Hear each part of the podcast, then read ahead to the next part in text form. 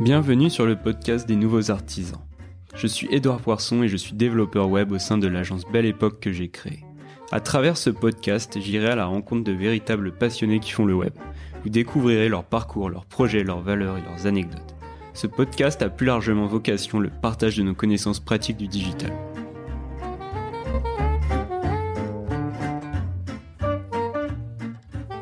Dans cet épisode, je vous partage ma discussion avec Clara Rua, qui est product designer chez Slide.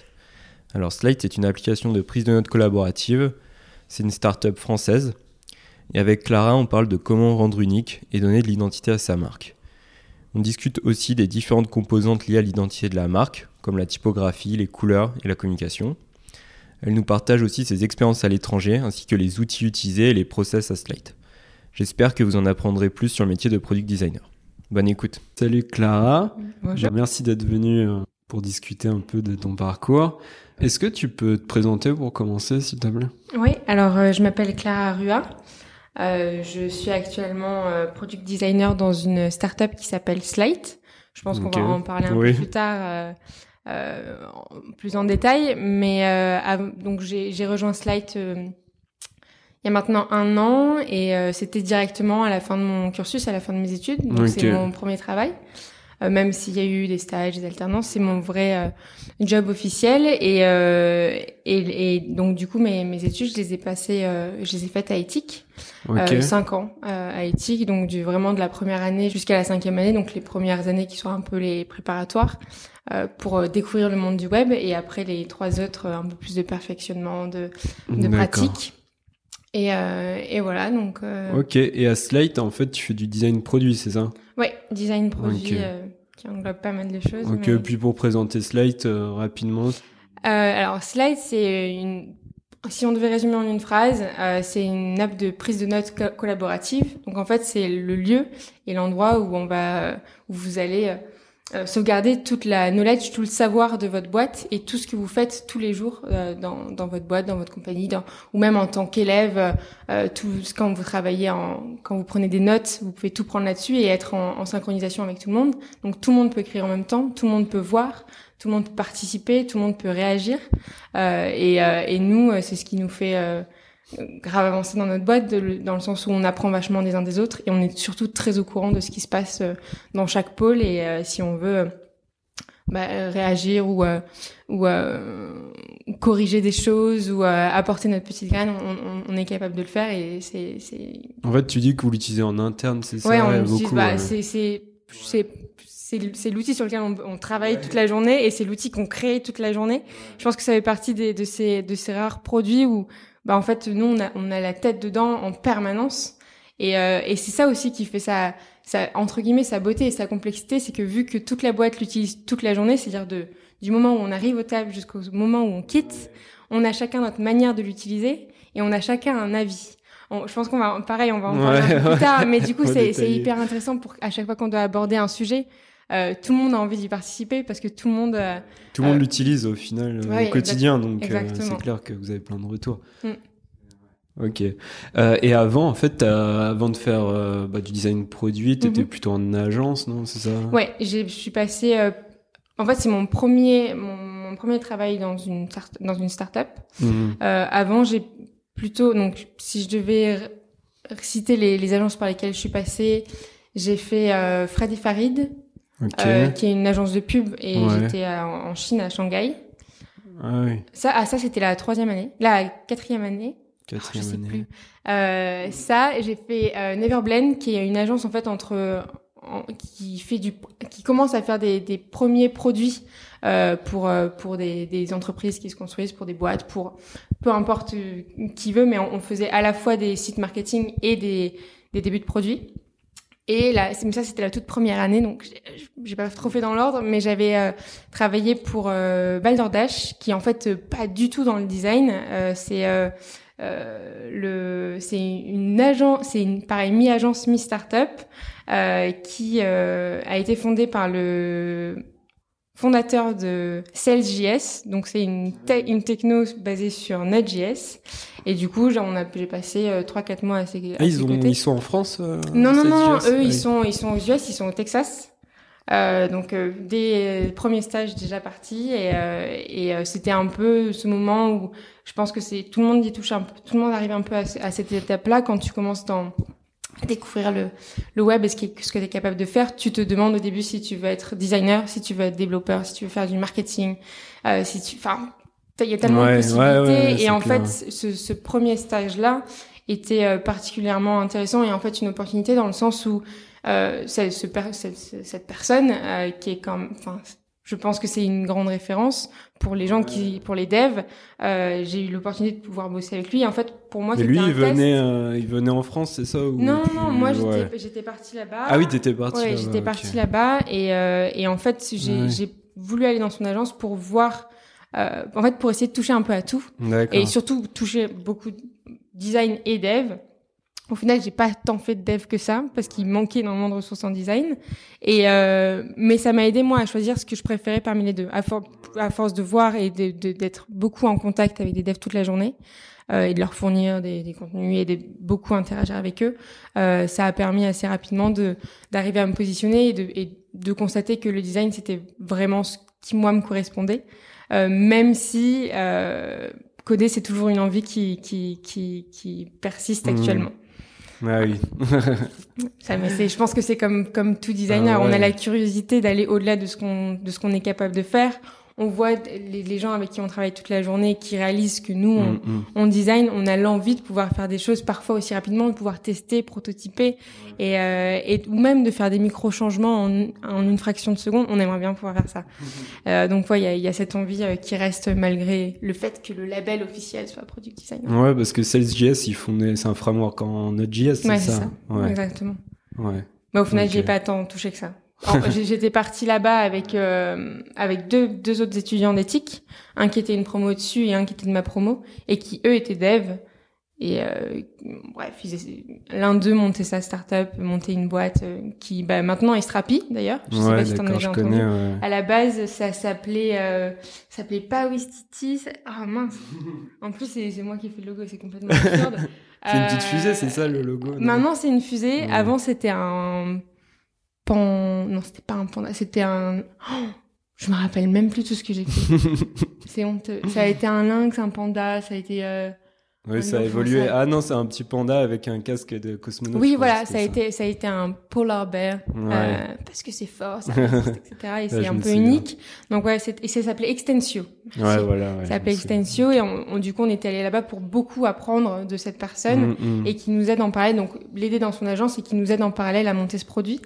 Euh, au final, ça, on a évolué dans d'autres directions. C'est, c'est plus les mêmes personnes qui sont à bord du projet, mais il a vachement bien évolué et actuellement, euh, enfin, c'est une grande fierté maintenant de voir euh, Jim, Pierre, euh, Aurélien et maintenant le reste de l'équipe qui grandit autour. Euh, c'est hyper chouette de voir là où ils en sont maintenant. Après, euh, je sais quoi, ça fait 5, 6, peut-être même, ça devrait 5, 6 ans de, de travail, quoi. Donc c'est chouette. Et par rapport à cette expérience à l'étranger, ça t'a donné ensuite envie de... De bouger? Ouais, de bouger. ouais. En fait, euh, depuis le départ et depuis, alors à la base, moi, je viens pas de Paris. Maintenant, je travaille à, Paris, mais à la base, je viens du sud de la France. Et euh, donc, euh, j'hab- j'habitais à la campagne. Enfin bref, on s'en fiche un peu des détails, mais le fait est que dès que je suis arrivée à Éthique et en sachant les opportunités que couvrent bah, nos, nos, nos travaux et nos emplois, euh, je savais que j'étais pas forcément euh, restreinte à rester à Paris. Et, euh, et j'ai eu très très vite envie et dès le départ, euh, je m'étais dit dans ma tête, tu ne travailleras pas à Paris, tu bougeras le plus vite possible. J'en avais marre de rester en France, j'en avais marre de, enfin j'avais pas envie de, de rester cloîtrée euh, en France et j'avais dès, mais depuis toujours envie de voyager et donc dès que l'opportunité se présentait et donc dès qu'il y avait un stage, si je pouvais saisir quoi que ce soit qui soit en dehors euh, de la France, euh, j'ai- je sautais Ouais. dessus quoi. Parce que en- dans les autres expériences à l'étranger, euh, c'était lesquelles tu peux en parler? Alors, j'ai fait donc le premier c'était euh, Balderdash Ouais. au Texas à Austin. Le deuxième qui était le deuxième c'était Fred et Farid. J'étais en Chine à Shanghai. Je pitais pas un mot de chinois, mais c'est pas grave. On apprend et et, et, et on, on se bouscule et c'est ça qui, qui qui nous fait grave avancer et qui nous fait beaucoup nous interroger et se remettre en question, ce qui est hyper important dans nos travail, dans nos travaux. Et, et tu travaillais pour des clients chinois ou c'était des clients français? Ah, je travaillais pour des clients ah, chinois et français. Ah, ouais, Il y avait un peu les deux, ce qui a du coup fait un peu des, des comment dire, créer un peu des, des, des, surprises parce que pas du tout les mêmes références, pas du tout la même culture, pas du tout la même appréhension de, du design, des valeurs. Très, très complexe euh, de, de s'adapter au départ, mais d'un côté c'est c'est c'est le but du jeu, c'est c'est c'est tout le challenge. Et ensuite le le dernier que j'ai fait à l'étranger, qui était du coup pendant ma quatrième année, euh, c'était à Londres donc pas très très loin, mais quand même très différent. Et c'était à Londres. J'ai passé six mois euh, chez Neverblend et euh, c'était un régal. C'était trop chouette. Ah ouais. Et là, t'as fait quoi comme type de projet? Bah, Là, c'était du coup la, la... Euh, en gros, Neverblend, c'est ce qu'on appelle un startup studio. Euh, donc ils aident les, les startups qui n'ont actuellement aucun produit et pas forcément les ressources en interne à créer leur premier leur première MVP et, et pouvoir en fait euh, ouais, sortir une première version de leur produit et de le mettre déjà, de commencer déjà à le mettre sur le marché ou en tout cas de le faire tester par des par des premiers utilisateurs qui vont être en fait les euh, pas pas des power users mais en tout cas la, la, la communauté euh, très solide et de base euh, d'une entreprise. Euh, et du coup, on, on, faisait on faisait ce genre de de, de produits là euh, et en parallèle parce que c'était beaucoup du 50-50, peut-être même je dirais peut-être 30% euh, start-up produit en tant que tel et euh, ouais, 70% euh, des sites marketing. Donc des landing pages, des home pages, des feature pages. Comme une agence classique. voilà, des, des, des, portfolios, ce genre de choses. Mais c'est ce qui est vachement bien parce que du coup, il y a le côté très créatif d'un côté euh, qui a donc on retrouve du coup pour les pour les pour les, les sites marketing, les, portfolios où là c'est beaucoup euh, de l'animation, de l'effet waouh. Euh, il faut que, faut que ce soit hyper euh, hyper trendy, que ce soit dans, dans dans les tendances du moment, et puis on a envie que ce soit que ça que ça se détache aussi, euh, que ça fasse la différence. Euh, donc là, enfin c'est c'est hyper chouette en tant que que designer, que créa, et il y a ce côté direction artistique qui est hyper qui est hyper intéressant et et je pense qui qui captive un peu tous les designers. Tout le monde a envie de mettre sa patte dans un projet. Et de l'autre côté, il y a bah, le produit où en fait on, il s'agit pas de définir une, personnalité au départ en tout cas l'identité passe en, dernier on va dire même si c'est une base qui va diriger après euh, euh tout, euh, tout tout le toute la style guide euh, au départ euh, c'est vraiment bah, comment qu'est-ce qu'on veut faire de ce produit c'est quoi le plus important comment comment on l'articule comment ça marche et on n'utilise que des des composants assez simples. Euh, il faut pas forcément, enfin, c'est pas que le produit doit, doit s'éteindre vis-à-vis de du, du de la de l'identité, mais c'est pas ce qui va venir en premier. Euh, je pense que j'aurai un exemple à propos de slide qui sera peut-être un peu plus tangible, mais euh, mais voilà. Mais du coup, c'est un peu plus restreint, plus de contraintes, ou en tout cas des contraintes très différentes. Euh, mais les, deux sont, sont tout aussi intéressants. Ouais, c'est bien, t'as pu voir les deux en fait. J'ai pu, j'ai pu euh, toucher aux deux. Ce qui est, je, ce qui est, je pense, pas mal de, de, de, de faire en fait dans, dans un tel cursus, de commencer par quelque chose de, on va dire, pas personnel, mais euh, l'agence, il y a, y a, cette capacité d'exploration un, un, peu touche à tout, mm, mm. euh, qui est hyper bien pour pour se ressourcer, pour découvrir, pour qui anime vachement la curiosité. Et après, donc, une fois qu'on a gagné en technicité, qu'on comprend comment faire et qu'on a appris, parce que c'est ce qui nous fait aussi faire la main sur tous les tous les tools qu'on utilise tous les jours. Une fois qu'on a acquis ça, on est capable de, se, de, de, du coup se retourner sur quelque chose qui va être euh, du coup intellectuellement très différent euh, et euh, avec une réflexion qui est très différente. Et euh, tout ce qu'on aura acquis en, en, en technicité euh, de réalisation, on va pouvoir la poser vachement plus vite. Euh, en le simplifiant euh, au maximum. Ok, cool. Et sur ces expériences à l'étranger, enfin, ça noté quoi comme différence avec la France Alors, je dirais que l'expérience, mais c'est un peu logique, la plus marquante, c'est celle de la Chine. Euh, culture, euh, alors c'est c'est un, un tout en fait. Les, je pense qu'on on est très peu euh, on connaît, on connaît toute la culture américaine, on est baigné dedans, on, on, utilise que des programmes et, américains, on fait, on fait que ça toute la journée. En revanche, le, le, la culture asiatique en tant que telle, la, la langue, la richesse, enfin culturelle, je l'ai déjà dit, mais les, les valeurs, les références sont très très différentes. Et euh, ce que ce que nous on va interpréter d'une certaine manière, eux vont l'interpréter de manière très très différente. Euh, nous, la couleur du mariage c'est le blanc, eux la couleur du mariage c'est le rouge, si je me trompe pas. Euh, et en fait, du coup, pour un designer, ou du coup, par exemple, les couleurs vont avoir une signification très importante. Euh, le choix des typographies euh, va être important. L'écriture et les, les, les, lettres ne sont pas les mêmes. Nous, c'est des lettres, eux, c'est des symboles. Euh, c'est une perte totale, en fait, de, de base et, et, et de référence. Et, euh, et puis même quand s'adresser à un, un, client chinois, c'est, on s'adresse pas du tout pareil à un client chinois qu'à un, un, client français. Euh, et, euh, et, voilà, et je me rappelle particulièrement d'un site euh, que j'ai fait. C'était un site pour une maison de retraite de luxe. Alors, sujet très particulier. Hein, c'est pas le sujet le plus sexy du monde, mais mais mais dans une, il y a de tout dans une boîte. Il faut savoir toucher à tout. donc ça, c'était un, sujet très particulier parce que c'était une maison de retraite de luxe en Chine Mhm. Mais le projet était géré par des Français, euh, qui étaient aussi en correspondance avec euh, des Chinois, mais un Français juif.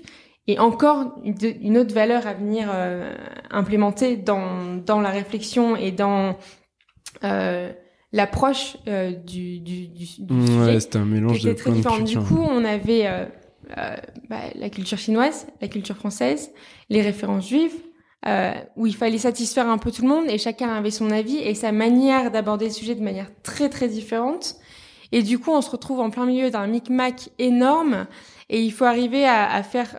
En, plus, je veux dire, c'est troisième année, donc c'est pas le moment où on est sûr de ses choix. On est toujours en train d'apprendre et il faut arriver au milieu d'une réunion avec tout le monde, avec euh, bah, le représentant de la boîte, les deux assistants qui sont autour, les personnes de notre boîte à nous, euh, qui sont aussi censées euh, bah, apporter du soutien derrière, et euh, soutenir tous les arguments, tous les choix, expliquer pourquoi celui-ci et pas un autre, alors qu'on n'est pas vraiment sûr et certain de tout ce qu'on a apporté, parce qu'on sait on sait pas si au final c'est correct, c'est bah, politiquement correct ou pas tout ce qu'on a fait.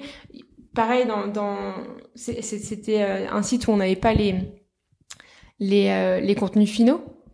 Euh, donc il, fallait, il fallait faire des mock-ups, il fallait piocher dans des banques d'images et, et un peu faire euh, avec ce qu'on avait sous la main.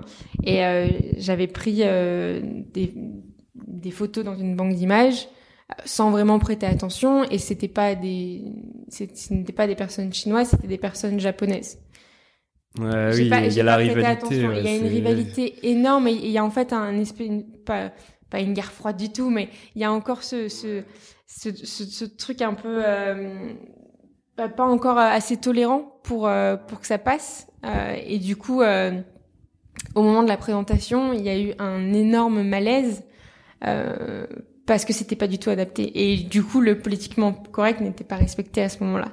Mmh. Donc très frustrant, surtout de pouvoir enchaîner très rapidement et, et de, de, de montrer que bah, même si ce choix-là est, en fait une, une erreur euh, bête et, et, et, on va dire d'expérience et surtout de d'apprentissage et de bah, je sais pas, j'en sais, je sais même pas comment le qualifier.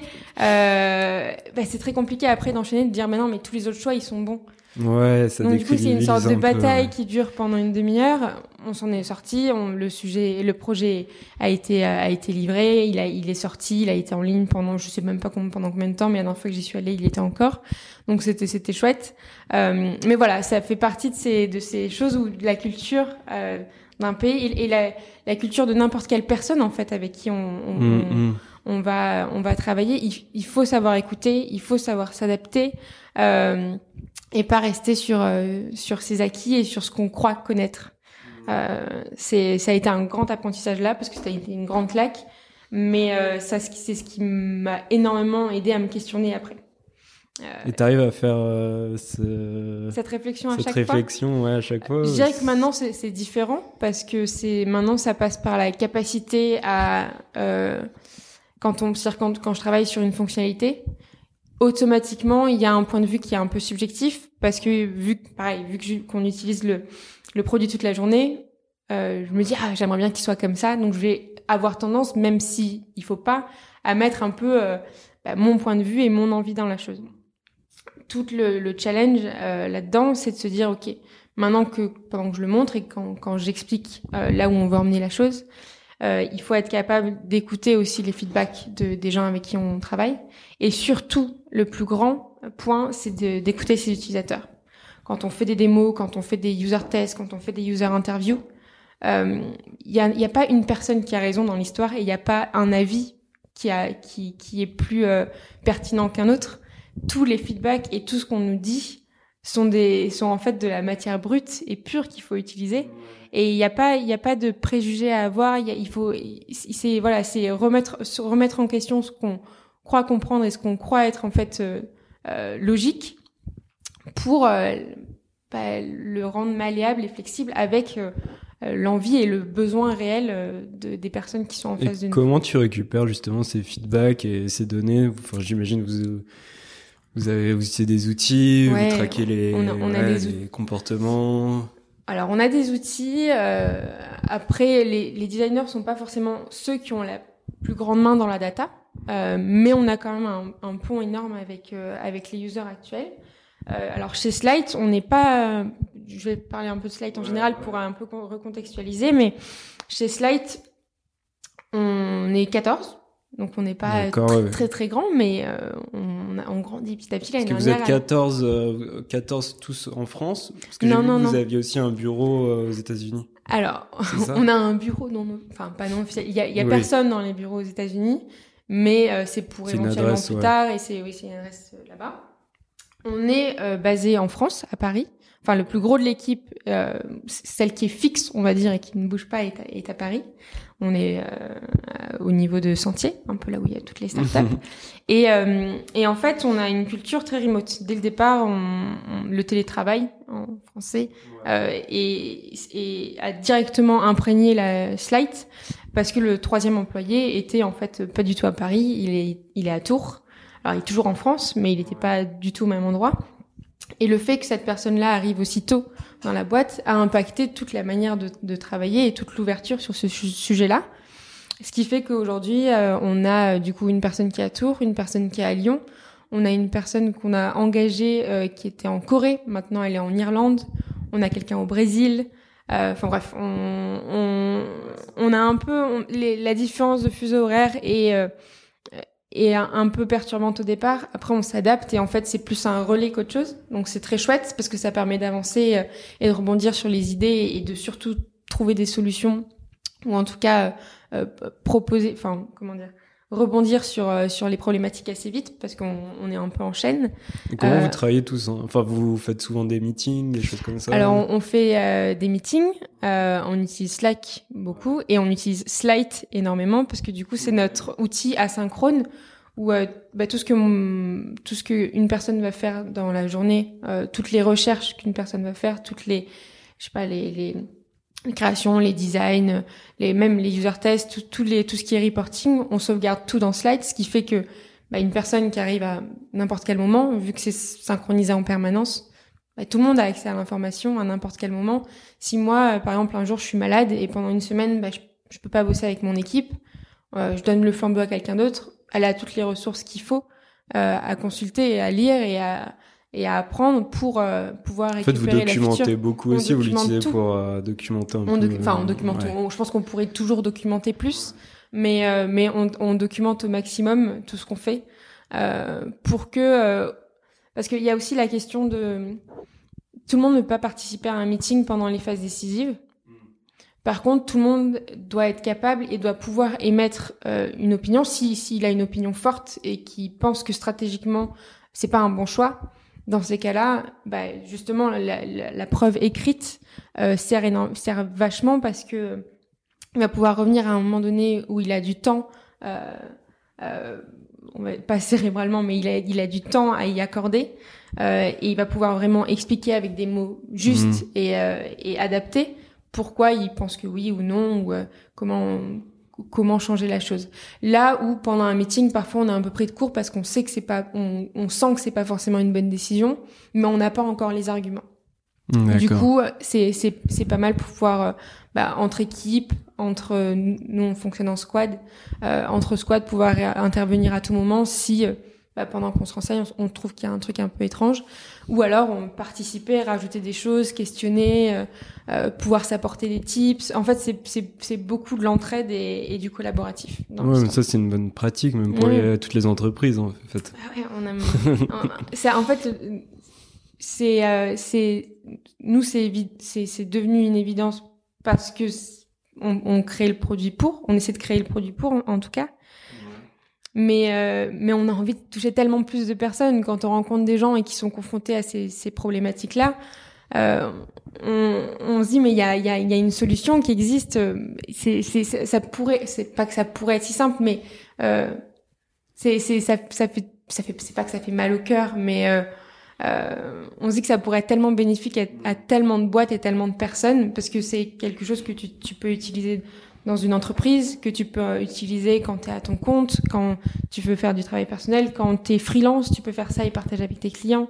Quand tu es étudiant, tu peux travailler avec les gens de, de ta promo euh, facilement et Ouais, en plus sur Slide, vous avez des un peu des comme des templates qu'on peut utiliser facilement, ça c'est pas mal. Ouais, il y a des templates euh, que nous on propose actuellement. Euh, mais maintenant, on est aussi capable de, de laisser les personnes faire leur template, ce qui est euh, si on, ce qui est chouette, enfin et, et, pratique dans le quand si c'est un projet, enfin comment dire, un pattern de projet euh, qui se répète, au moins les il y a, y a, plus qu'à réutiliser et on, on, suit le cours et, et voilà. Ok. Et euh, Slide, enfin, j'ai vu que, enfin, c'est même ça, c'est clair. Vous inspirez beaucoup de Slack au niveau mm-hmm. du du fonctionnement avec les systèmes de, de, channel. Mhm. Est-ce qu'il y a d'autres choses que vous avez euh, sur lesquelles vous êtes inspiré euh, euh, Alors, j'étais pas là au tout début de, de Slide. Euh, ils avaient déjà commencé un an, un an et demi avant que j'arrive.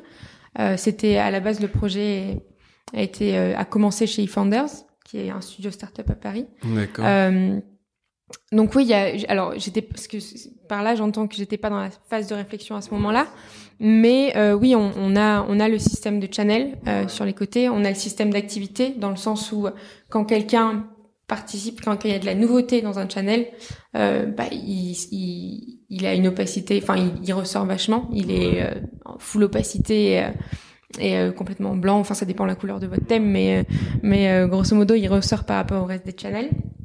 Ça, on, c'était, c'est une base sur laquelle on, on s'est structuré euh, parce que c'est une, c'est une méthode qui marche tellement bien euh, et qui, qui pas qui est scalable, mais euh, qu'on pouvait facilement adapter et apposer à notre produit, euh, qui en fait, on se rend compte maintenant, aide énormément à l'éducation et à l'onboarding dans le produit. Les gens connaissent euh, Slack quand ils arrivent sur Slide, ils font assez facilement le la, pas, la parenté, mais le, la mm. liaison entre les mm, deux, mm. ou en tout cas comment ça fonctionne. Et du coup, il n'y a pas un effort d'apprentissage à refaire. Et on sait que c'est tellement compliqué de, de, réapprendre un produit de A à Z, de changer, euh, de migrer euh, tout, tout, tout, bah, tout son contenu, tout ce qu'on tout ce qu'on sait déjà faire, et de réapprendre à chaque fois, c'est toujours un effort. Donc, si on peut minimiser ça au maximum et que ça peut euh, tendre à, à, bah, à, adopter le produit plus facilement, ouais, c'est le genre de choses que on, on, on, veut bien entre guillemets prendre. Mais je pense que maintenant c'est c'est c'est il y a, y a, plus que Slack il y a plus que Slack qui le fait c'est c'est en fait c'est une good practice euh, plus qu'autre chose. Ouais ok. Et comment vous différenciez des concurrents, euh, comme, parce qu'il y en a pas mal quand même. ouais, euh, Google Doc, Evernote. Moi, j'en utilise différents en fait. Donc, euh, mais je pense qu'il y a beaucoup d'utilisateurs aussi qui utilisent différents outils. C'est hyper intéressant mm. parce que quand on parle à nos utilisateurs, on se rend compte qu'en fait, il y en a pas mal qui utilisent pas que Slide et ça dépend vachement des usages. Il y en a qui personnellement vont utiliser Apple Notes ou Google Keep. Euh, quand ils vont euh, travailler sur des, euh, je sais pas moi, sur des specs ou sur un élément particulier, ils vont le mettre dans Google Drive. Enfin, les, usages sont tellement dispersés, c'est assez incroyable. alors comment on se différencie? C'est assez drôle parce que moi c'est une des raisons pour lesquelles j'ai voulu venir chez Slide, c'est qu'il y avait tellement de, il y a tellement de compétiteurs. Enfin, c'est pas qu'à l'époque ils étaient pas aussi forts parce que Google Doc a toujours été là, Dropbox a toujours été là, enfin était là bien avant.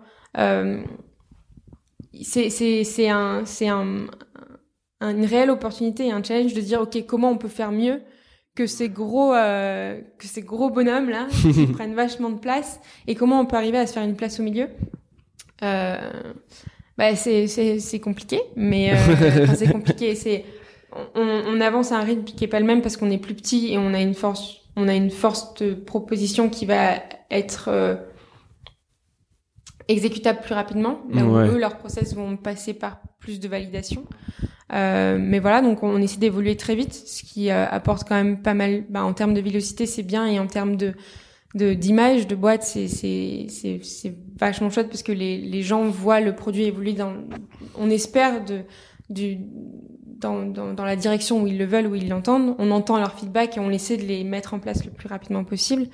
Après, euh, on va dire pas stratégiquement, mais si on devait, euh, je sais, avec lequel je me compare, parce qu'il y en a, il y en a. Ouais, c'est compliqué, ouais. Euh, par exemple, euh, bah, Google Doc, le, eux, c'est beaucoup plus. Google Doc, c'est beaucoup plus large dans le sens où eux, ils font les documents, ils font les spreadsheets, ils font les présentations, ils font les notes, et nous, on, on veut pas forcément être tout ça. On veut être des ponts, c'est-à-dire qu'on on veut être le entre guillemets le le centre où on va prendre les, les, notes et on veut faire des intégrations pour venir se pluguer à ces choses-là, à ces applications-là.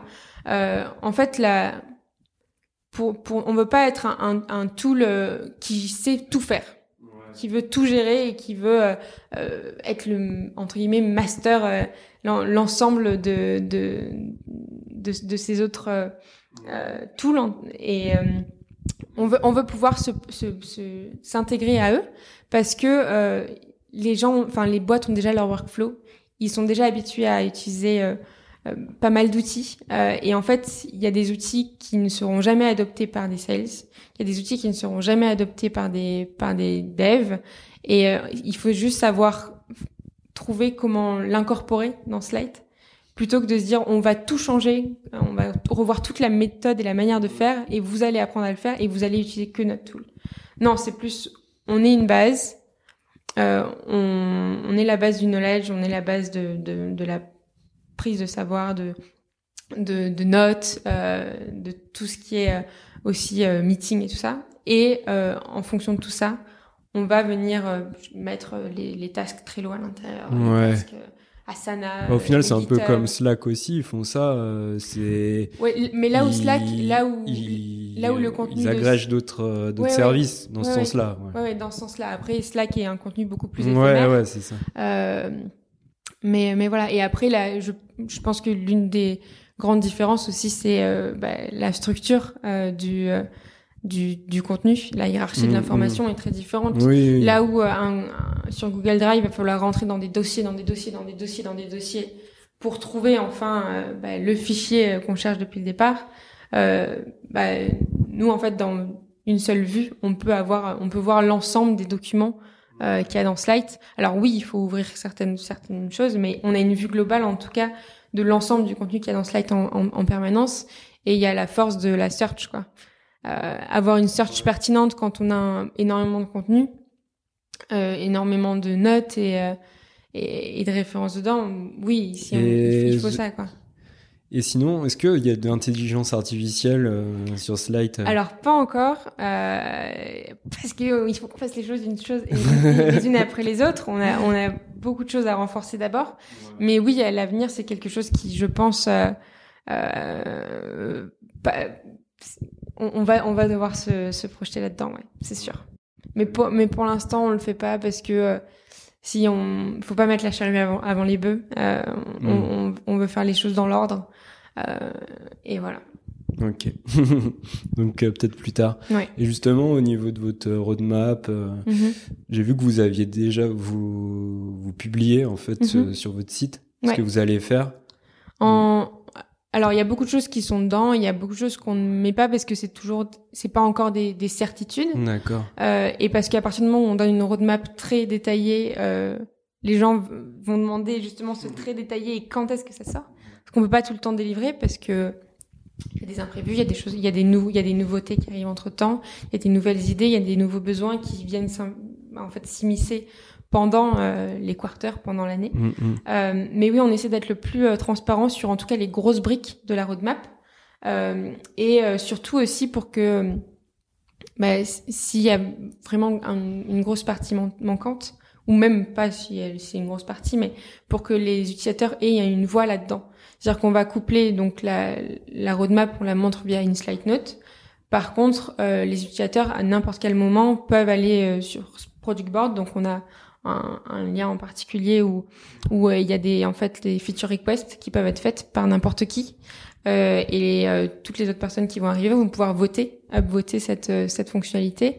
Et du coup, nous, ça nous permet vachement de savoir prendre le pouls de ce qui euh, est de plus important, le, qui est, de ce qui est le plus de plus en plus important pour nos users et euh, ce qui est un pain point, euh, ce qui euh, nous fait chuter, ce qui peut nous faire bondir et ce genre de choses. Et par exemple, dernièrement, vous avez gros, fait quoi comme fonction Grosse partie mobile. Ça fait, ça fait pas depuis le début, mais ça fait un bon moment qu'on nous demande. On voulait le sortir l'année dernière. Il y a eu une, Bref, le recrutement, euh, c'est toujours un peu... Euh, il faut trouver quelqu'un qui soit hyper bon là-dedans. Il faut déjà trouver quelqu'un par défaut euh, pour pouvoir faire ça. Et on voulait le faire l'année dernière, on n'avait pas encore l'effectif pour. Euh, donc ça, ouais, le, le mobile. Quand ça tu parles été... d'effectif, c'était plus la partie technique. Euh... On n'avait pas le, le on n'avait pas de personne en, en, mobile qui pouvait. Euh, il fallait qu'on recrute quelqu'un en mobile. Un développeur. Oui, oui, un ah, développeur ouais, okay. mobile. Oui, oui. Ouais. Et, euh, et puis développer, enfin, mobile et qui sache faire du React, parce qu'on est. Vous êtes sur React Native. Oui. Et euh, et voilà. Et euh, donc ça, ça a été un, un gros point. Euh, récemment, on a revu euh, la structure et l'organisation de Slide. On est en train de faire des intégrations.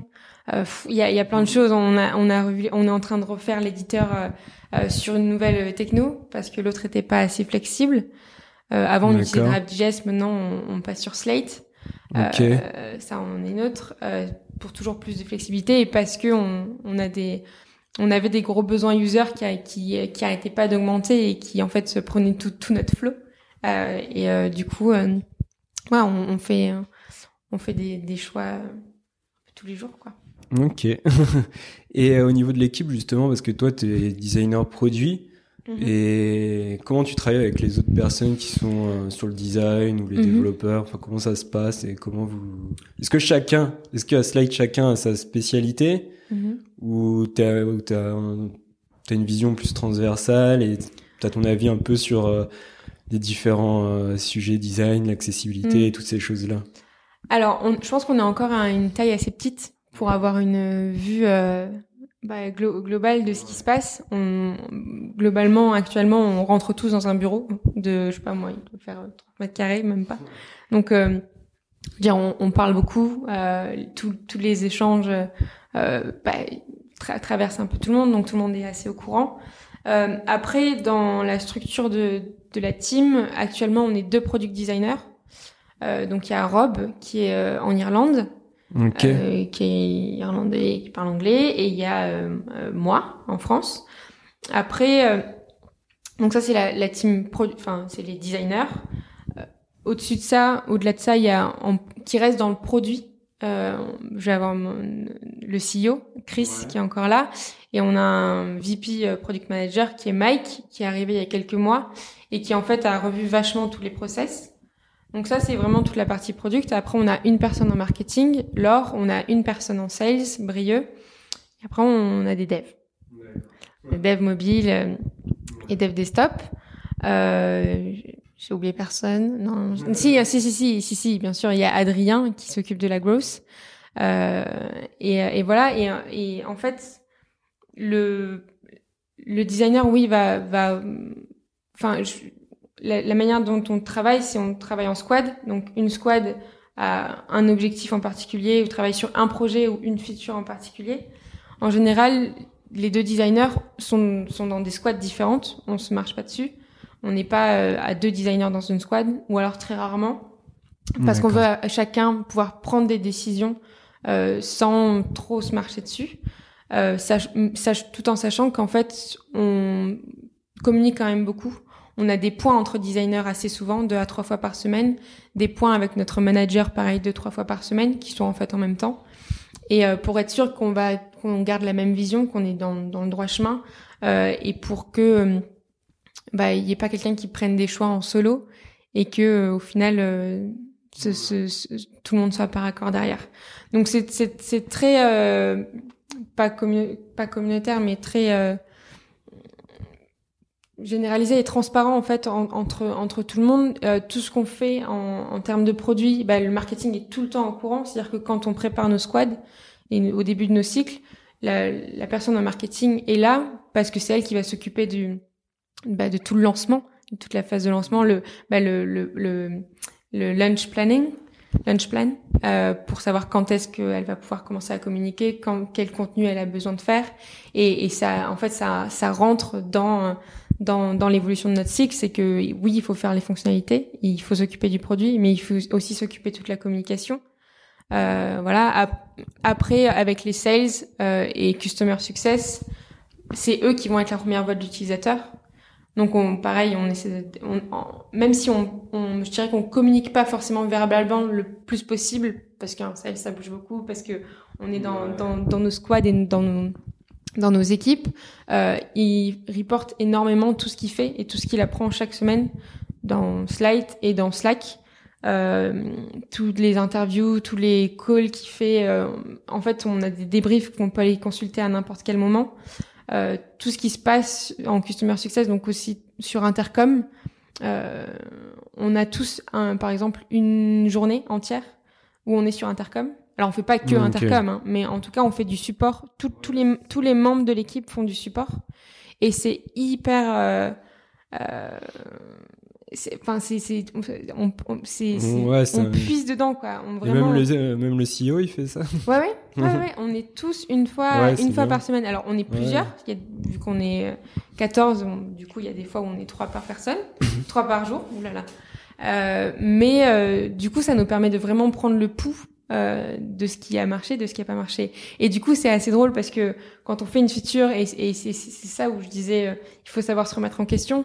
Euh, parfois, on sort des designs, on dit ah c'est trop bien, c'est beau. En, fait, on s'en hmm. fiche complètement du beau, mais enfin on s'en fiche.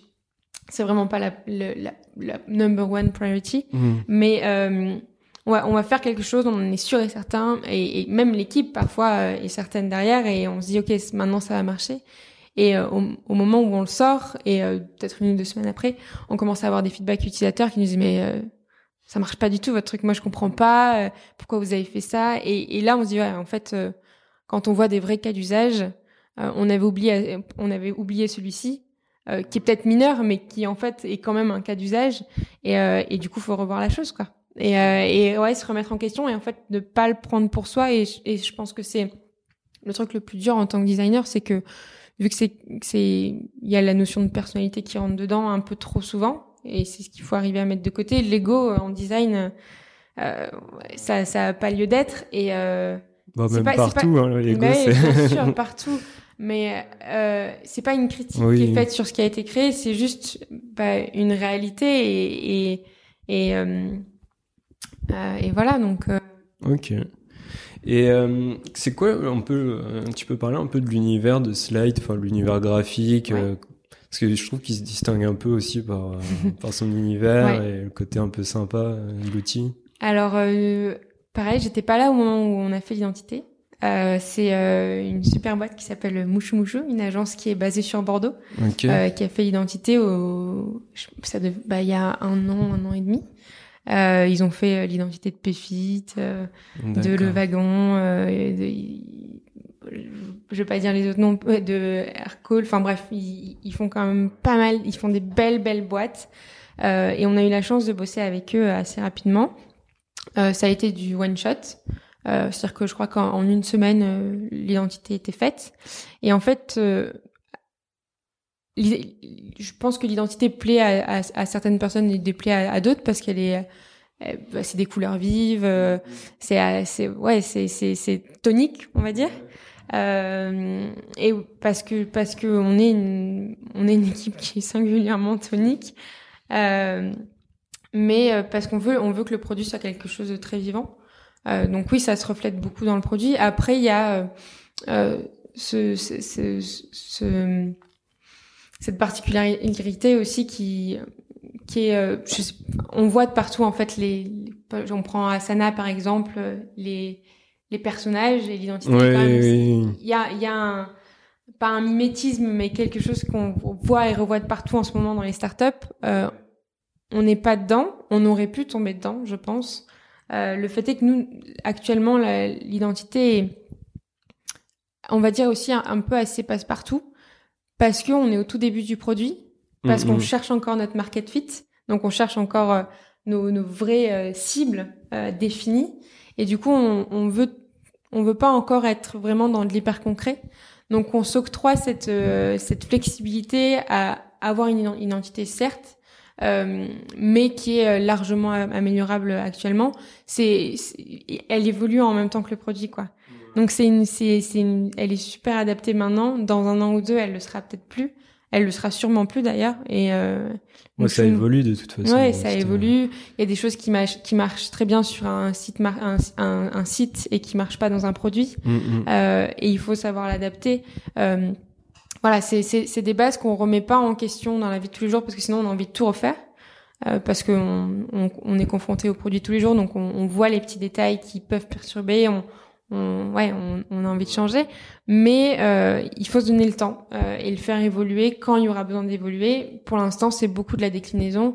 C'est euh, bah, voir comment d'un simple brand book, on peut arriver à faire une multitude d'illustrations, euh, de d'empty state, de, de tout ça. Comment décliner un maximum euh, tout ce qu'on a actuellement, tout en faisant qu'on reste cohérent partout.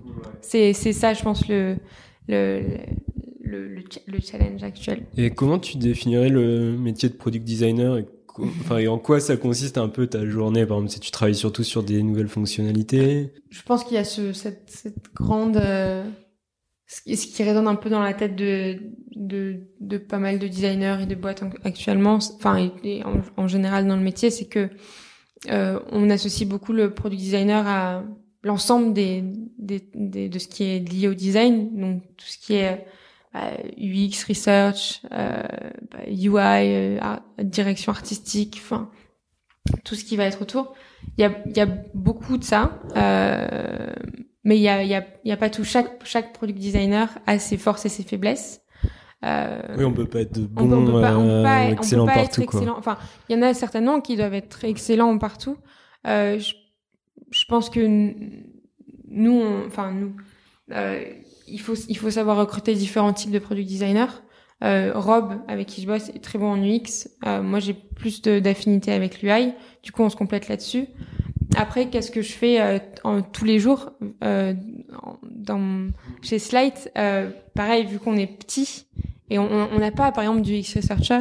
Euh, on a un product manager, ce qui est très chouette. Ah, Il y a quelques mois, on n'en avait pas. On n'a pas de brand designer. Euh, voilà, il y a des postes qui sont manquants. On essaie un maximum de de rentrer dans, dans, dans toutes ces choses-là. Donc, euh, je dirais qu'en ce moment, on est tous un peu des couteaux suisses. Euh, ouais, on- si- s'il y a la phase de recherche, c'est euh, c'est nous qui la faisons. La phase d'interview, c'est nous qui la faisons. Euh, les, les, les specs, euh, c'est nous qui les écrivons. Les recherches, pareil. Les- après, il y a les mock-ups, les wireframes, les designs finaux, les prototypes. Euh, en tout cas, les prototypes, euh, j'en- j'entends pas euh, développer, mais des prototypes sur euh, Figma, sur Principle. euh, euh, Vous utilisez quoi comme outil? Ouais, tu dis euh, Figma, Principal. euh, alors, euh, grand, grand sujet, ça. Euh, grand sujet Chacun utilise des outils. Ouais, ou ça, c'est ça- ça se- non, non, non, Non, non, non, non. c'est un peu l'hécatombe, mais euh, euh, ça se bouscule de partout, en tout cas dans, dans, dans l'univers des Ah outils ouais. du design.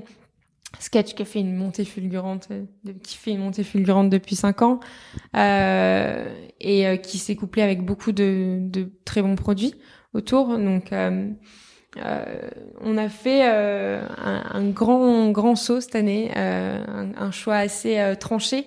On est on est passé sur Figma, euh, alors que je, et moi j'étais hyper réticente à l'idée de passer sur Figma.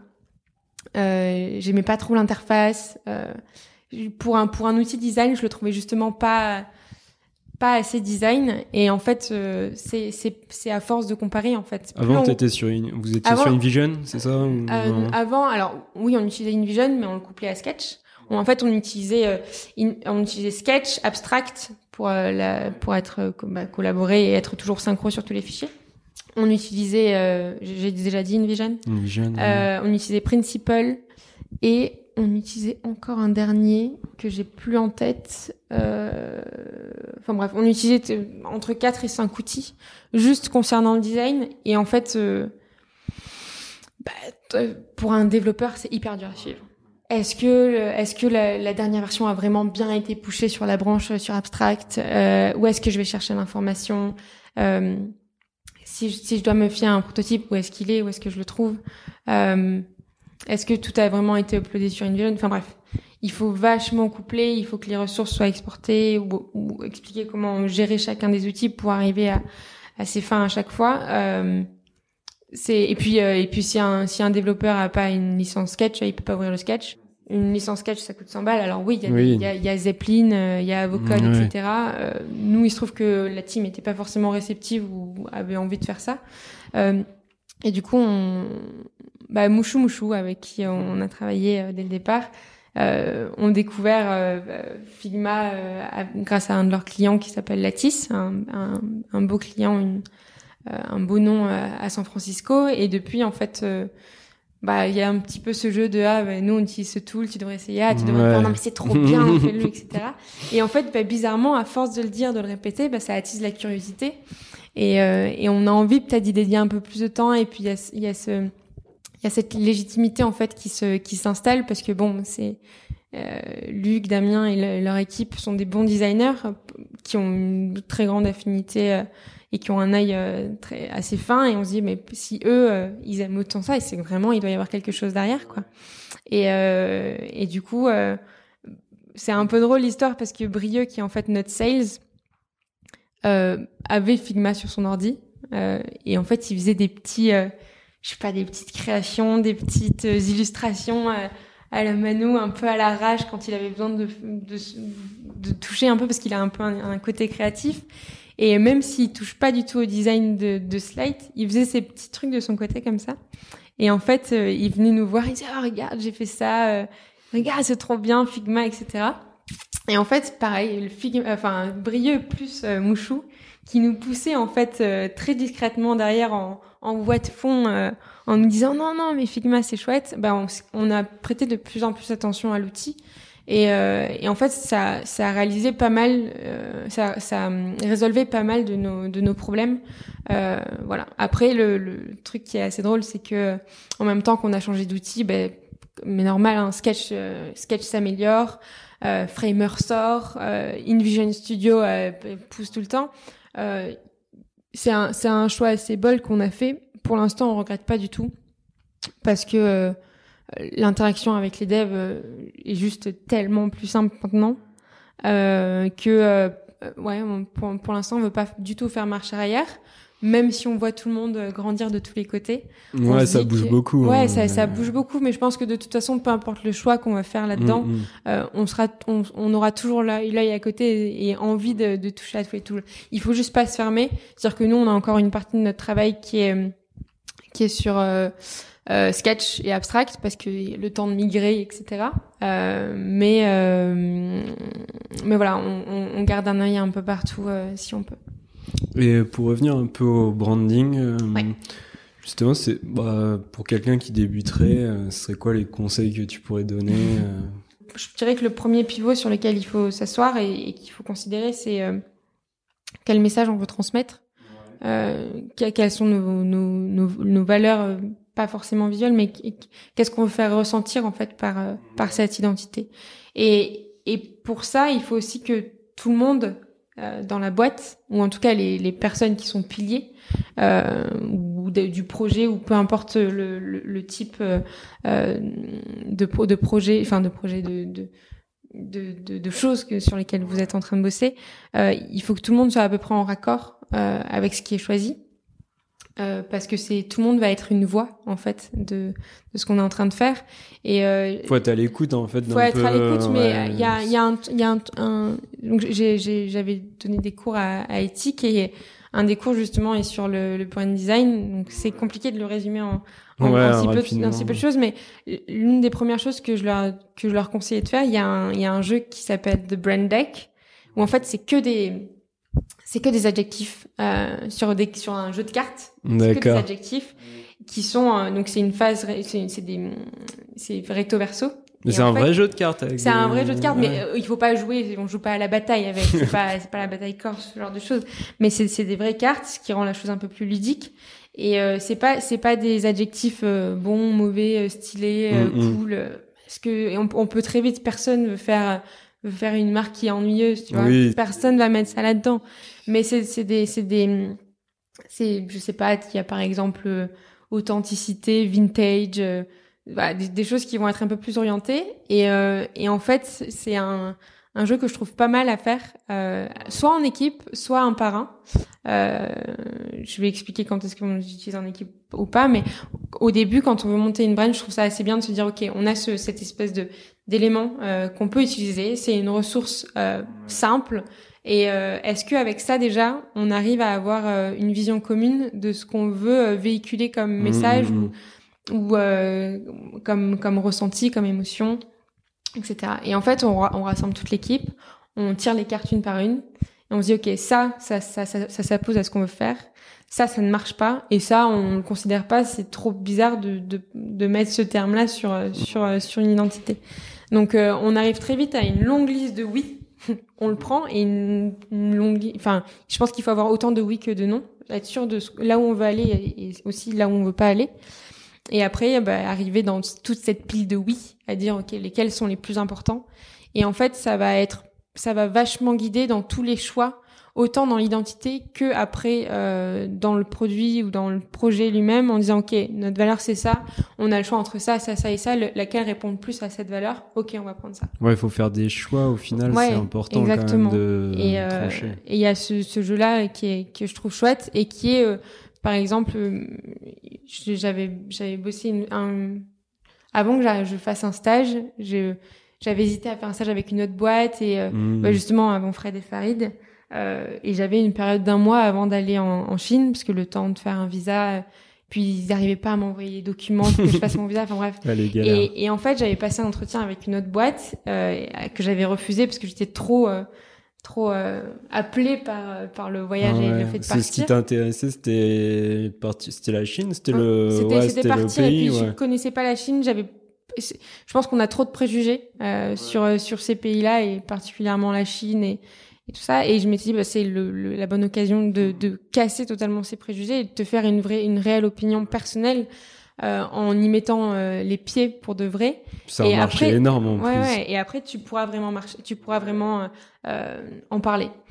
Et enfin bref. Et du- coup, avant de partir en Chine, j'avais fait deux semaines dans cette boîte à qui j'avais dit non, un peu par pas par dépit, mais j'a- j'avais un peu, je les aimais bien quoi. Ça m'avait fait un peu de la peine et j'avais envie de- au final de bosser pour eux, donc j'avais passé deux, deux trois semaines chez eux. Et euh, il y avait notamment ce- cette volonté de refaire leur identité. Et j'avais fait ce, ce jeu-là avec chacun des membres de l'équipe. Ils étaient euh, pas hyper hyper nombreux, je pense qu'ils devaient être une dizaine, un truc comme ça. Et en fait, euh, on se rendait compte que personne était aligné sur euh, sur ce qu'était la boîte, ce que Ah voulait oui, véhiculer la boîte.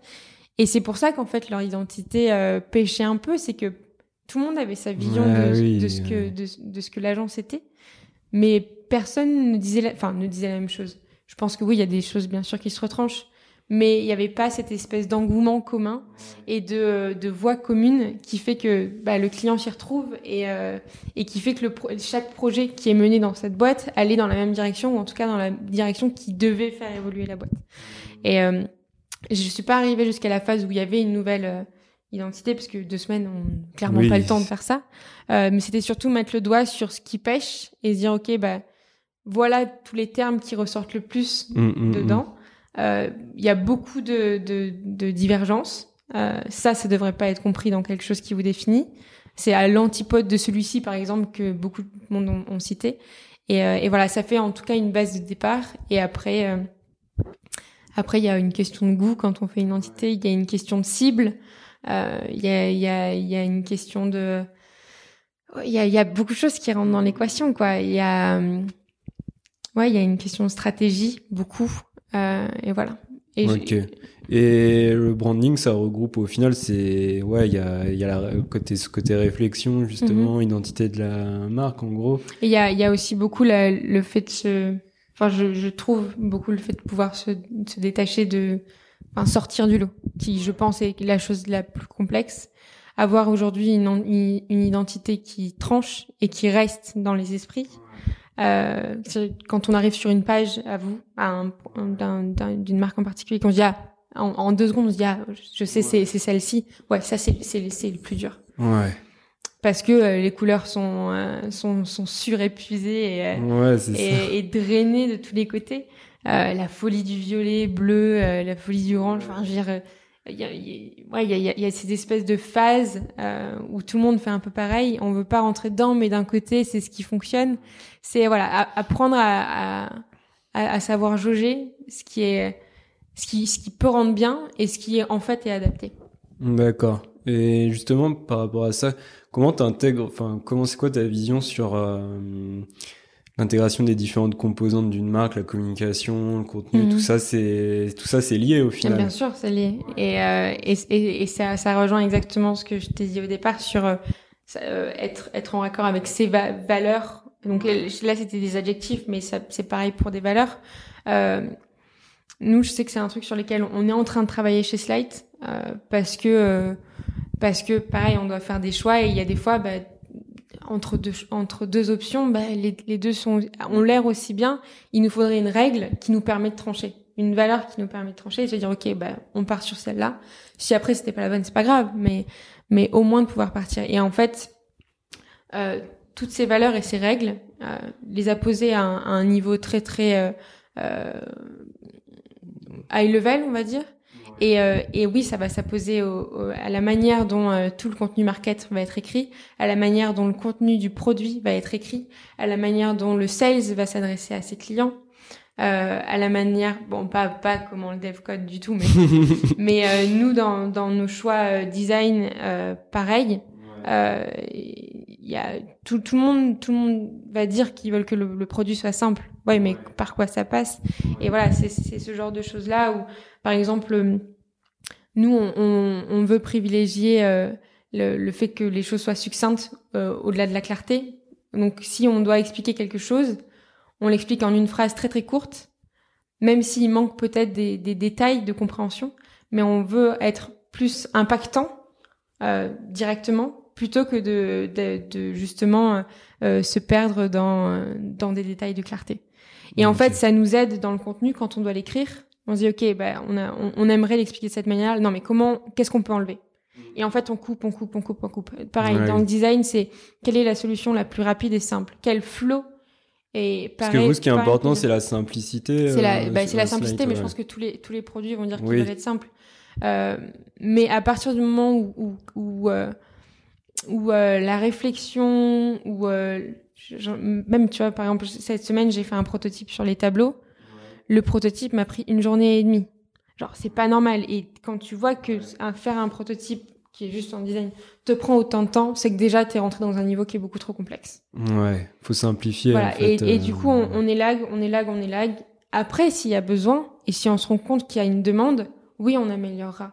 Mais mm. dans un premier temps, s'en tenir au plus basique, euh, fonctionnel, et après on rapporte du, on rapporte de la valeur. Ouais, puis c'est bien pour les développeurs aussi. c'est, c'est, c'est hyper bien pour les développeurs et, et c'est le plus gros challenge. C'est, enfin, pas le plus gros challenge, mais c'est, c'est ce truc de, euh, de communication développeur-designer. Mm, mm. euh, c'est, c'est, c'est, ouais, c'est mondialement connu que, que les designers partent dans leur délire et que les développeurs après doivent deviner tout ce qu'ils ont, tout ce qu'ils avaient dans la tête et tout, et un peu euh, pallier à tout ce qui a été oublié entre temps.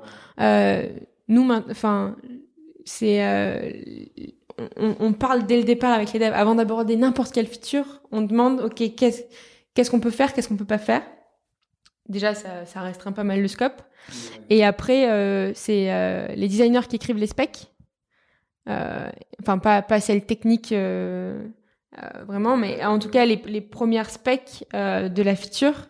Et une fois, et sans design, sans rien, rien de visuel, on verra après parce qu'on veut déjà savoir ce que la feature va faire, qu'est-ce qu'on veut réaliser avec ça et quel problème ça résout. Et après, on passera de l'autre côté. Et une fois que l'aspect est validé, on passe au design. Mais du coup, il y a tout ce truc-là qui passe par une vérification et une validation en amont par l'ensemble de la squad. Donc en général, c'est euh, deux devs, un designer Et euh, il y a toujours le product, le product manager qui est là. Euh, et euh, que à partir de ce moment-là, on passe de l'autre côté euh, et du design. Ok. Au moins, ça évite un maximum de faire les erreurs, même s'il y en a toujours qui passent à travers le filet, parce qu'on a envie de se dire, ouais, on a envie de se mettre, de mettre ce petit truc, quoi, ou on a envie de se mettre cette petite touche, c'est un truc qui, ça sert à rien, mais je sais pas, c'est trop nice, tu vois, et t'as envie de le faire. T'as envie de le faire, mais de toute façon, t'es rapidement est-ce que vous avez aussi euh, fait évoluer le design en le simplifiant justement, même sur des choses que vous aviez déjà faites, vous les avez euh, élaguées Ouais, Ouais, ouais, bah, en fait, le, le, donc, a- on a eu le brand, enfin, toute la brand qui a été faite par Mouchou. Après, c'est eFounders qui, du coup, a, fait le produit, qui, est, qui s'est basé sur cette brand pour faire le produit et qui a décliné, du coup, je sais pas, moi, par exemple, la palette. Euh, et du coup, on s'est retrouvé avec beaucoup de niveaux de gris, euh, et beaucoup de déclinaisons Ouais, comme ça. ça fait beaucoup Et, de couleurs. Voilà, et beaucoup d'icônes, beaucoup de, de différences de boutons, parce qu'en fait, il y a aussi ce truc que quand, quand, quand un, un design passe de, bah, de designer en designer, euh, on, perd, on, on perd en homogénéité Mm, euh, mm, si on n'a pas une base commune qui est fixée. Et il se trouve que euh, quand quand j'ai quand quand en fait Slide est sorti d'E-Founders, euh, c'était euh, janvier dernier. Euh, on était à YC, au Y Combinator, un accélérateur à, à San Francisco, et euh, j'ai récupéré le bébé.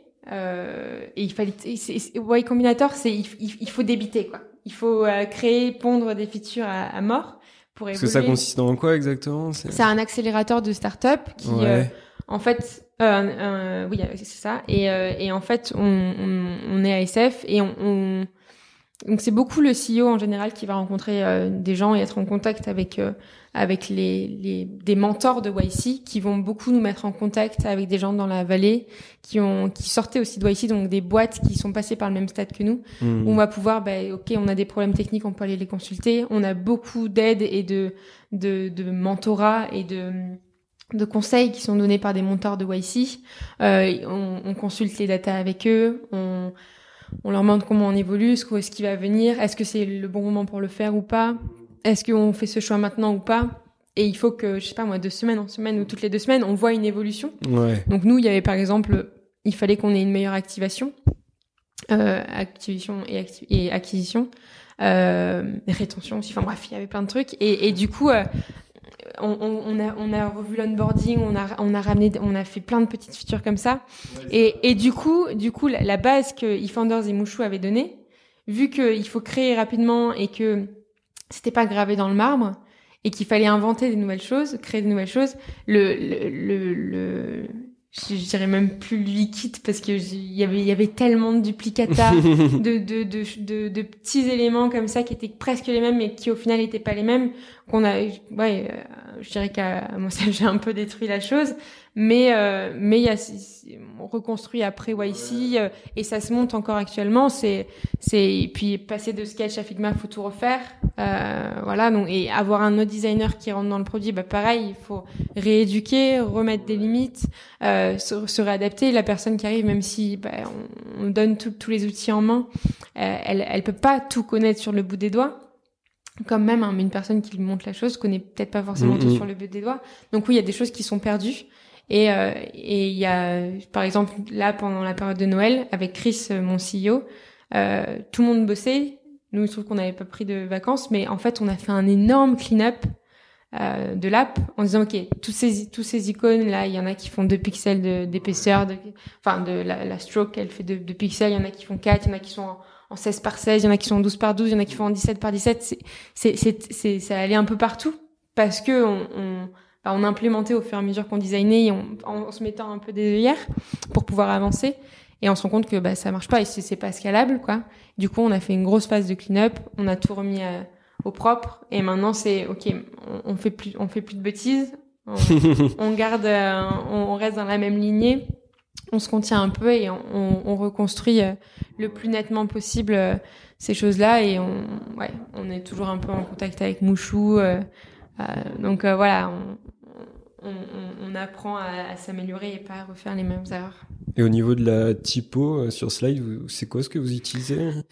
Alors, on utilise deux typos. On utilise la géomaniste, qui va être celle qui est un peu plus brandée et qui, a, qui sort un peu du, du style. D'accord. Et après, en tant que qu'outil de notes, euh, il faut pas trop qu'on pousse notre euh, notre identité. C'est-à-dire que le, le plus important, c'est la lisibilité du contenu, euh, parce que c'est ce qu'on consulte toute la journée. Donc, si on met une typo qui est brandée, euh, ça, ça, fatigue, euh, c'est pas forcément facile à lire pour Mm, tout le mm, monde. mm.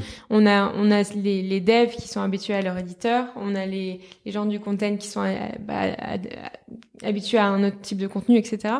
Et en fait, pour le pour l'éditeur en lui-même et tout le reste, c'est la fonte système. Donc c'est la, la, la fonte de l'ordi. Sur Mac, c'est euh, c'est de la SF, euh, enfin San Francisco.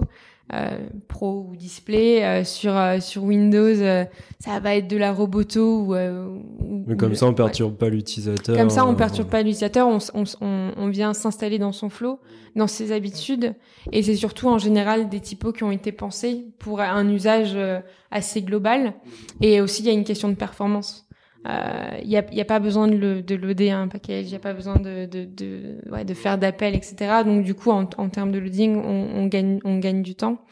Et, euh, et voilà. Après, par exemple, il y a euh, l'application euh, i iWriter, qui est une application Mac, euh, qui eux font par exemple leur propre, euh, viennent de refaire là à Noël leur euh, leur propre typographie Ah oui. pour leur éditeur. C'est euh, c'est un rêve, tu vois. C'est on, on a envie, on on n'a pas la capacité pour l'instant. C'est long en plus. C'est hyper long, faut, mais puis c'est surtout il faut être excellent là-dedans, il faut être un professionnel. Tu peux pas demander à quelqu'un qui a jamais fait d'études ou, ou de recherche approfondie ou, ou qui voilà qui, qui est en tout cas qui baigne là-dedans de faire une typo. Moi je serais incapable et je pense que n'importe quelle personne de mon équipe serait pas capable de faire ça. Il faut une méticulosité qui est incroyable. Mais par contre oui, à arriver à à ce stade-là, s'il y en a besoin et si on considère que la typographie est toujours pas celle qu'on veut et et, euh, et certainement ça passera par des par des tests, par de la, de la data, de la research et ce genre de choses, ouais, là, on, on arrivera peut-être là-dessus. Mais pour l'instant, c'est plus euh, s'informer sur les bonnes practices, euh, apprendre à mort là-dessus. Il y a plein de bouquins, il y a des, il y a des, il y a euh, le gars de, de Typewolf qui a, qui a Ouais, fait oui. un cours euh, de 300 steps Ah euh, oui. c'est une, so- une sorte d'énorme to-do à respecter si on veut vraiment être efficace et, euh, et, et, et suivre les, les bonnes practices de, de la typographie. Ouais, ça, Ouais, il y a plein de règles. ça, mais il y a- plein de euh, règles. Il y a plein de règles. Puis en plus, selon Il y a les plein de choses qu'on pays, utilise mal. Il y a plein de choses qu'on utilise très très mal. Et puis nous, en plus en tant que Français, on a les accents.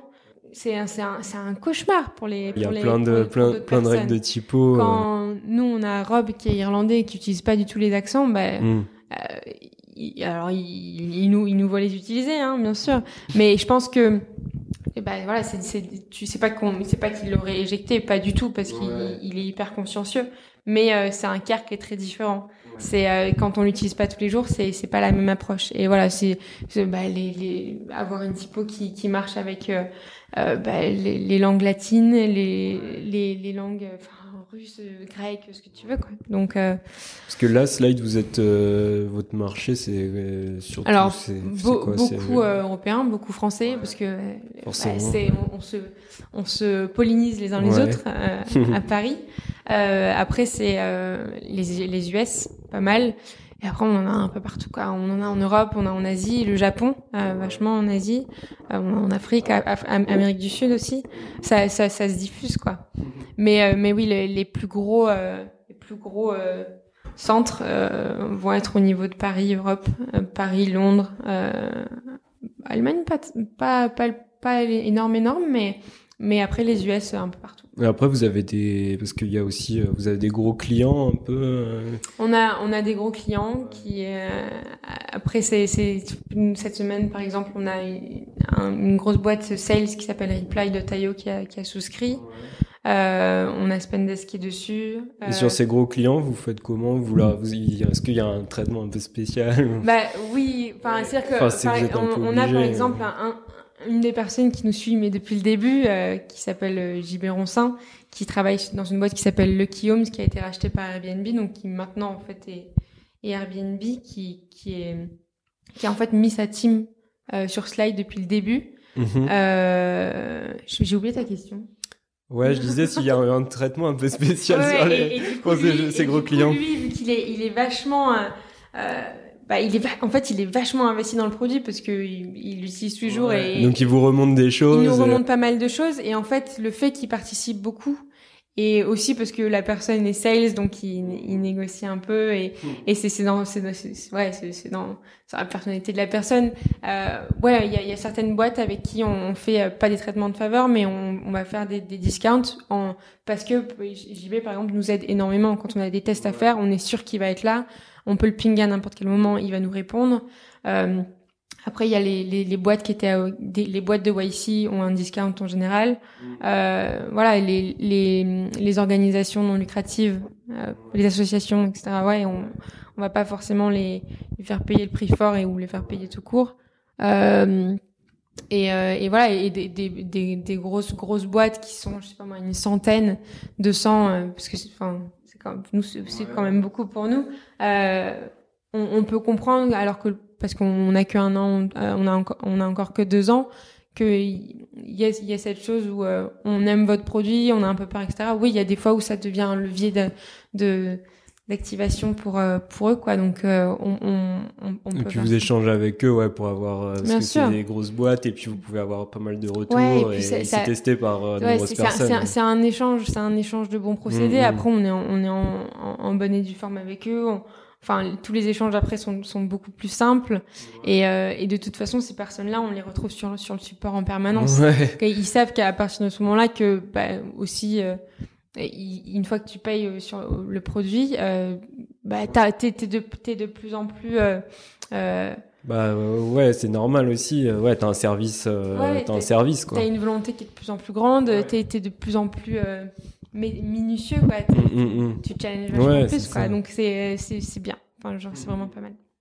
Ok. Et euh, comment tu vois le métier de product designer évoluer dans les prochaines années? Est-ce que tu penses que je sais pas, il va y avoir de plus en plus de spécialisation ou- Euh, je sais pas s'il va y avoir de plus en plus de spécialisation. Euh, je pense qu'en tout cas les product designers vont de plus en plus évoluer en fait en fonction de leur expérience vers éventuellement des des postes qui vont être plus euh, product manager, donc moins dans l'exécution, mais à Mhm. arriver à cadrer des équipes. Après, ça dépendra aussi de la personnalité de la personne. Il y en a qui sont faites pour ça et d'autres un peu moins. Euh, je pense que le, le, le, le- quel- une, une, une des choses vers lesquelles le- les designers vont, enfin les produits designers vont de plus en plus s'ouvrir, euh, bah c'est tout ce qui va être justement euh, intelligence artificielle. Euh, et, et sortir du cadre ce comment du, ça du produit. euh, Enfin, il y a des produits qui vont être plus tangibles. Mm. Euh, c'est c'est c'est euh, tout ce qui est VR, tout ce qui est enfin réalité augmentée, tout ça. Ouais, ça ça c'est en fait des choses qui vont être qui vont se coupler à la matrice euh, de plus en plus souvent. C'est-à-dire qu'on on va faire on va croiser les les les outils et, et, et les technologies de plus en plus. Euh, après, le, enfin, le métier en tant que, en, en, en lui-même de product designer, je, je sais pas. Et je, je pense surtout qu'il y aura un, nou- un, un, une nouvelle appellation et un, un, un nouveau type de designer et un nouveau Mm. type de designer qui va, qui va arriver. De toute façon, tous les ans, il y en a un nouveau. Donc, euh, il y a- Puis il y a- il y aura- ouais, il y a tous les nouveaux usages, etc. il y a tous les nouveaux Ouais. usages. Il y a des et- mais ce- pour moi, ce sera pas quelqu'un qui sera, euh, enfin, un product designer. C'est, c'est pour moi, c'est pas quelqu'un qui est spécialiste dans un domaine en particulier. C'est, euh, c'est, c'est quand même garder à portée de main une, un- une palette euh, de, de, cho- de choses. Et, et c'est ce que je trouve en fait le vachement intéressant, c'est que, euh, en tout cas, j'ai personnellement, j'ai pas l'impression d'être enfermée que dans dans dans un domaine, une, un, un couloir en fait. Je, je j'ai j'ai la chance et l'opportunité de pouvoir toucher à vachement de choses. Euh, là où quand je bossais en agence, j'étais un peu frustrée de faire que de lui quoi. D'avoir Ouais. un brief client et et, et, et pondre de lui quoi. C'est la phase de réflexion et, et en fait ce qui est le plus stimulant. Euh, et se se confronter à des obstacles, tester, etc. C'est, c'est hyper intéressant. Le visuel, en fait, est le visuel final est en fait qu'une partie de la solution. Et c'est même pas, en fait, la solution. C'est un moyen. Mm, mm. Mais c'est pas, c'est pas, c'est pas le plus important. Enfin, en tout cas, de, de, de, de ce que j'en pense, moi. Et bah, je pense qu'on a déjà bien parlé. Donc, je vais te poser peut-être une dernière question. Euh, Ouais, c'est euh, si tu pouvais revenir quelques années en arrière, est-ce que tu changerais des choses dans ton parcours ou Euh, est-ce que je changerais? Je pense que je me serais orientée vers euh, le monde de la start-up un peu plus tôt. Euh, parce que même dans le cursus d'éthique, c'est beaucoup un, c'est beaucoup un mode d'agence. Ouais, c'est beaucoup ça. Et en fait, à appréhender le, le la, la, start-up et la, la, la manière de, de, penser, de réfléchir et de communiquer en équipe, c'est très très différent. Mhm. Euh, il y a une symbiose qui est très différente et euh, ouais, je, je, pense que je, j'aurais attaqué euh, et travaillé, cherché des start-up. Alors, ça aurait été moins lucratif, euh, enfin lucratif dans le sens où bah, les startups, c'est quand c'est un stagiaire, euh, pas, ils sont pas tout le temps rémunérés, mais euh, mais je, je, pense qu'en termes d'apprentissage et, et cette, cette, parce que pareil, quand t'es une startup, t'es encore petit, t'as cette moyen de, t'as cette, cette, cette, capacité à transmettre mm, mm. et cette taille qui est encore très humaine. Ouais, ça c'est un, c'est un truc que j'aurais, que j'aurais peut-être kiffé faire un peu plus tôt. Ouais. Ok. Bah, merci. Bah, merci, à toi. Merci d'avoir écouté ce podcast jusqu'au bout. Si vous avez aimé cet épisode, n'oubliez pas de le noter et de le partager. Vous pouvez aussi vous abonner pour suivre les nouveaux podcasts. En attendant, prenez bien soin de vous et on se retrouve très vite pour un nouvel épisode sur les nouveaux artisans.